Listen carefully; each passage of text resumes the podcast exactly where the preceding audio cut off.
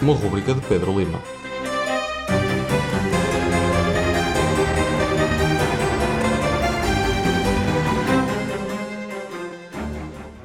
Sejam bem-vindos a esta sexta edição de No OS. O meu nome é Pedro Lima e hoje o jogo de que vamos falar chama-se Maze Rats, escrito por Ben Milton.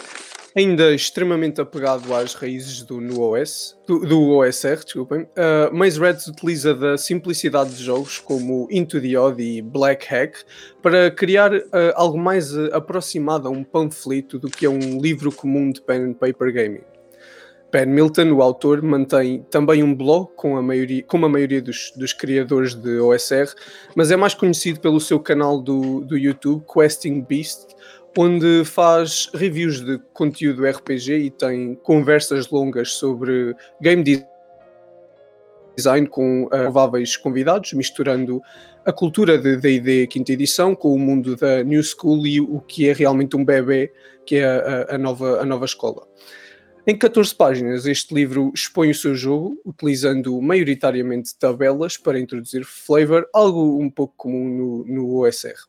O sistema utiliza 2D6 para, para os seus Danger Rolls, o, o role principal neste jogo, uh, ao que é adicionado o atributo devido a Strength, Dexterity ou Will. Uh, se este resultado for acima de 10, uh, o perigo é de certa maneira esquivado pela personagem e esta é, é, como, é como funciona a mecânica. Já uh, quando duas personagens querem contestar alguma coisa, ambas rolam e depois o vencedor, o vencedor deste rolo, ou seja, quem tiver um valor mais alto, ganha a disputa. Nos Danger Rolls existe ainda a Advantage, no qual o jogador rola 3d6 em vez de 2, e a forma como Ben Milton se esquiva de ter que explicar múltiplas advantages, uh, advantages é a seguinte: caso algo, algo, estivesse a ser feito com duas advantages, provavelmente já não haveria então um risco e já não era preciso o Danger Roll, e daí veio o nome. A action economy do, do jogo é bastante simples. Uh, primeiro rola-se o Group Initiative, onde alguém do grupo rola um D6 contestado com o D6 dos inimigos, e quem sair por cima começa o combate primeiro à escolha dos jogadores. Portanto, todos os jogadores jogam ao mesmo tempo e depois todos os inimigos jogam ao mesmo tempo e repete-se. Repete Já em cada turno, uh, os jogadores podem realizar uma única action e mover-se 30 feet, em qualquer direção. No combate, uh, personagens têm um armor rating que vai de 1 a 6 e a armadura ou outros equipamentos que esta personagem tem equipada aumenta, pode aumentar este rating ou, ou até diminuí-lo em alguns casos.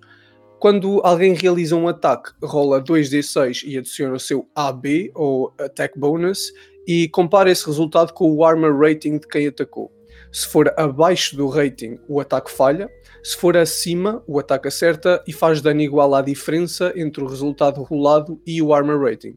Por exemplo, se eu rolar e atacar um troll com um armor rating de 2 e rolar um 5, eu vou acertar e fazer 3 de dano. Quando um atacante rola uh, 2-6 neste attack roll, uh, o ataque é considerado um critical hit e qualquer dano que, que seja feito é duplicado. Quando alguém chega a 0 de HP ou mais baixo, é imediatamente morto e caso esse alguém seja um, uma personagem, terá de fazer uma nova personagem ou apropriar-se de um hireling que a party tenha. Sobre estes hirelings existe uma mecânica interessante. Quando eles estão postos uh, numa situação de muito perigo, o Dungeon Master realiza um Will Danger Roll e caso falhe, ou seja, caso rola abaixo de 10, o hireling pode mesmo virar-se contra a party, fugir ou simplesmente desistir e pedir por misericórdia a quem está, uh, a, quem está a criar este, este perigo. Já a experiência e o leveling de, das personagens funciona à base de pontos. No final de cada sessão, cada jogador recebe 1 a 3 pontos, definidos com base na sua performance durante a, a sessão. E existe uma tabela com as rewards que cada jogador ganha, dependendo se, se tem ou não level up no final desta sessão. Esta tabela é estandarizada para todo o tipo de jogador, portanto não depende da, da, da classe. Para criar agora a personagem, rola-se então as stats para cada atributo, rola-se também a vida e depois uh, escolhe-se uma starting feature.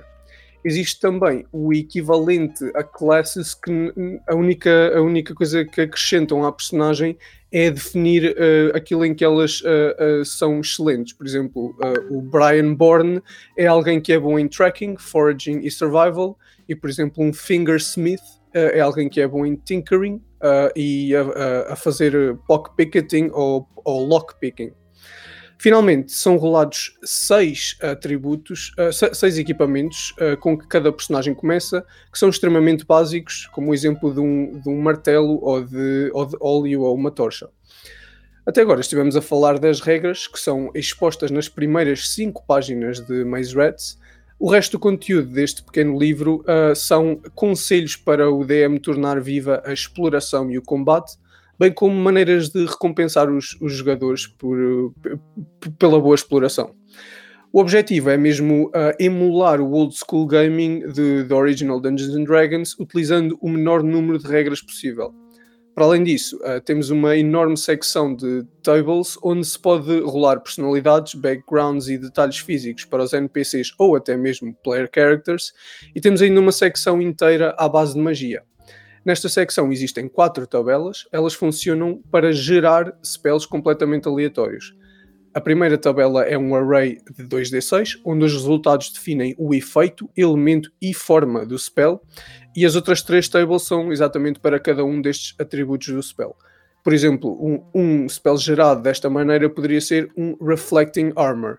São deixados os detalhes do spell à descrição do jogador, para ele próprio poder definir o que é que estas palavras significam e o que é, e, o que é um toque um bocadinho estranho uh, para um, um, um, jogo que quer emular a old school. E aqui é que se vê, o, se calhar, a influência da, da nova escola no ben, no ben Milton. Outras tabelas interessantes no livro são, por exemplo, as tabelas de mutações e Insanities, que são um, um bocadinho o, o, têm o mesmo objetivo. Uma delas gera efeitos estranhos para que os jogadores sofrem fisicamente e outras que elas sofrem uh, no seu psíquico. Pronto. Um, existem também algumas tabelas para gerar dungeons no momento, repletos com salas, itens, monstros e até traps para proteger as próprias salas. O Ben Milton descreve Uh, uh, descreve a sua inspiração uh, a Into the Odd quando fez este projeto e por isso é que se notam tantas tabelas que são utilizadas exatamente da mesma maneira que Chris McDowell as usava. Ou seja, em vez de criar o seu próprio mundo e introduzir um setting, um, esse, isso é feito através de, das tabelas. Cada entry da tabela define o próprio flavor. E isto pode parecer um, um, uma escolha de design um bocadinho preguiçosa, mas uh, é um bocadinho o contrário, já que ao invés de duas, dois ou três exemplos floreados numa, numa prosa, existem 36 exemplos em cada tabela que são utilizáveis tanto à mesa, a, a, feito rolos automáticos, mas também são muito mais fáceis de ler e de, e de perceber uh, para alguém que esteja apenas a, a, a folhear o livro.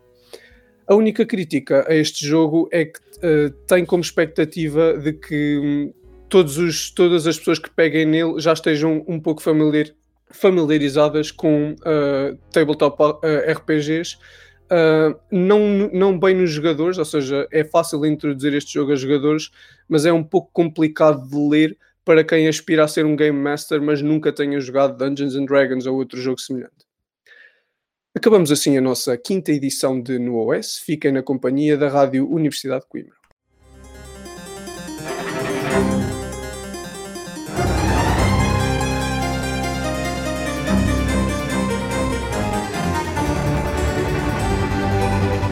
No OS, uma rubrica de Pedro Lima.